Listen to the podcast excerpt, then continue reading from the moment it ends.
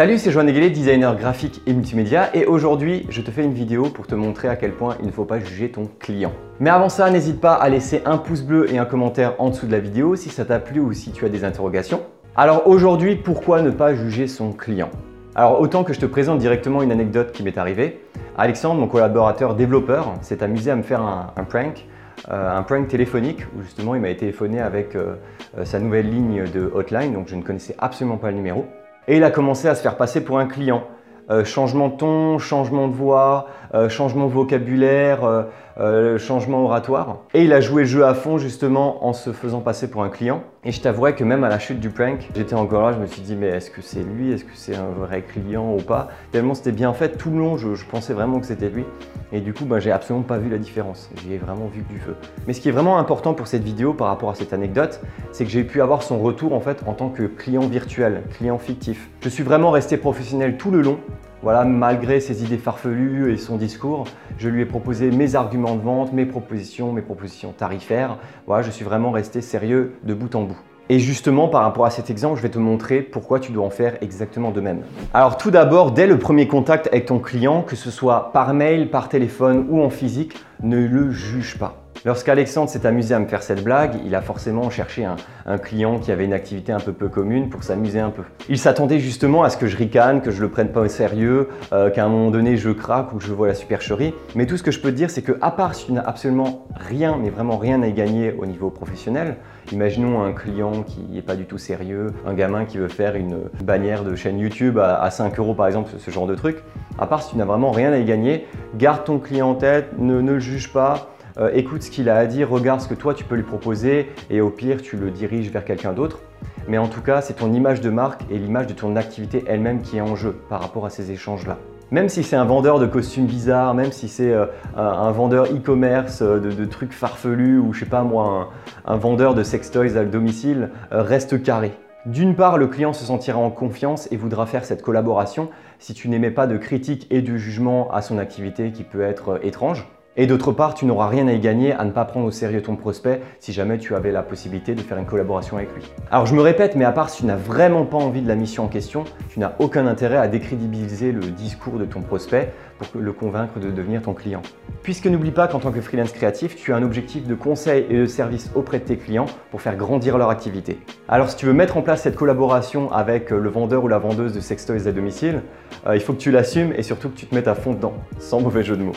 Et ça te permettra justement de passer à la deuxième étape. Tu as une mécanique bien huilée, tu arrives à parler à tes prospects, à vendre tes produits et tes services et à également leur présenter le retour sur investissement Bien. Et si tu as réussi à convaincre ton client et qu'il a envie de signer ton devis à la fin de cet échange, encore faut-il que tu l'écrives et que tu aies réellement envie de travailler avec lui. Puisque oui, la question se pose totalement. Si tu es là en train de travailler euh, à ton bureau et puis tu as un appel totalement aléatoire d'un appel masqué, tu ne sais absolument pas qui sera au bout du fil, quelles seront les intentions de la personne en question.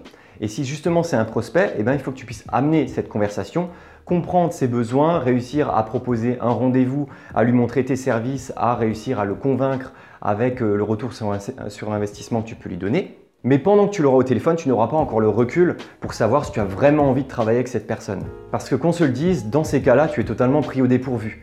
Alors l'objectif, c'est que si tu n'arrives pas à avoir le recul nécessaire pendant la conversation téléphonique, alors l'objectif, c'est au moins d'éveiller tes sens et d'arriver à présenter les services et les produits que tu as proposés à ton prospect et réussir à le convaincre de faire appel à tes services. Puisque si tu arrives à passer cette première étape, tu pourras tranquillement passer aux étapes suivantes avec du recul. Et quand tu auras relu tes notes à la fin de cet appel, peut-être que tu te rendras compte que cette euh, vente euh, à domicile, bah, elle ne te correspond pas, tu n'as pas envie de travailler pour ce type de, secteur d'activité et c'est tout à fait ton droit.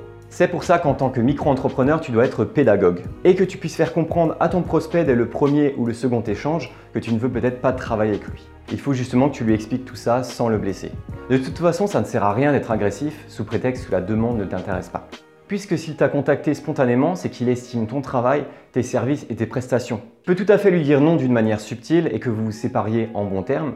Et qui sait, peut-être que dans le futur, pour une autre activité, il fera à nouveau appel à toi, ou bien peut-être qu'il va te conseiller à un de ses collègues, à une connaissance, qui elle aura besoin de tes services. Et dans le cas où la mission a été validée, là par contre, il faut vraiment faire attention parce que si tu commences à émettre des critiques ou des jugements envers ton client et ses services, ça pourrait amener des problèmes beaucoup plus gros. Une mauvaise entente lors de la mission, une rupture de la mission, des problèmes de paiement, ou bien tout simplement un arrêt de collaboration à long terme. Ce qui n'est absolument pas dans ton intérêt et dans ton objectif d'autonomie de freelance. Et puis pour finir, reste bien amical avec tes différents clients à long terme, mais n'oublie juste pas que ce ne sont pas tes potes. Alors bien entendu, il y a tout le temps des cas particuliers, mais généralement la relation que tu entretiens avec un client reste professionnelle. C'est tout simplement comme si tu étais en relation avec un collègue ou un supérieur dans une entreprise. Ton client te paye pour tes services, dans ce cas c'est davantage une relation de courtoisie liée à votre collaboration professionnelle.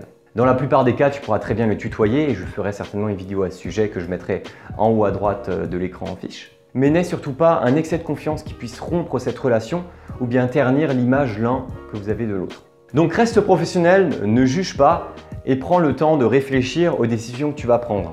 Il ne faut pas que tu sois soumis à la pression ou à la précipitation au risque d'avoir des, clients ou bien des missions qui ne t'intéressent absolument pas. Donc lors du premier contact, si c'est le client qui rentre en communication avec toi, ne le juge pas. Et ça marche également dans l'autre sens. Si c'est toi qui contactes ton client, ne le juge pas. Mais bon, il y aura moins de chances que ça arrive puisque tu auras certainement euh, déjà un background par rapport à ça, tu connaîtras déjà son entreprise, son activité, et du coup, ben, tu, ne seras pas à la juger puisque tu voudras déjà travailler avec ce client en question. Donc reste pro et prends le temps de réfléchir. Et j'espère que cette vidéo t'aura plu, n'hésite pas à laisser un like et un commentaire. Je te laisse également en description mon e-book offert pour te montrer comment convaincre tes clients de signer tes devis et de les facturer plus. Tu peux également t'abonner à la chaîne YouTube et à Instagram et Instagram TV pour voir mes vidéos. Et je te dis à très vite pour toi, freelance.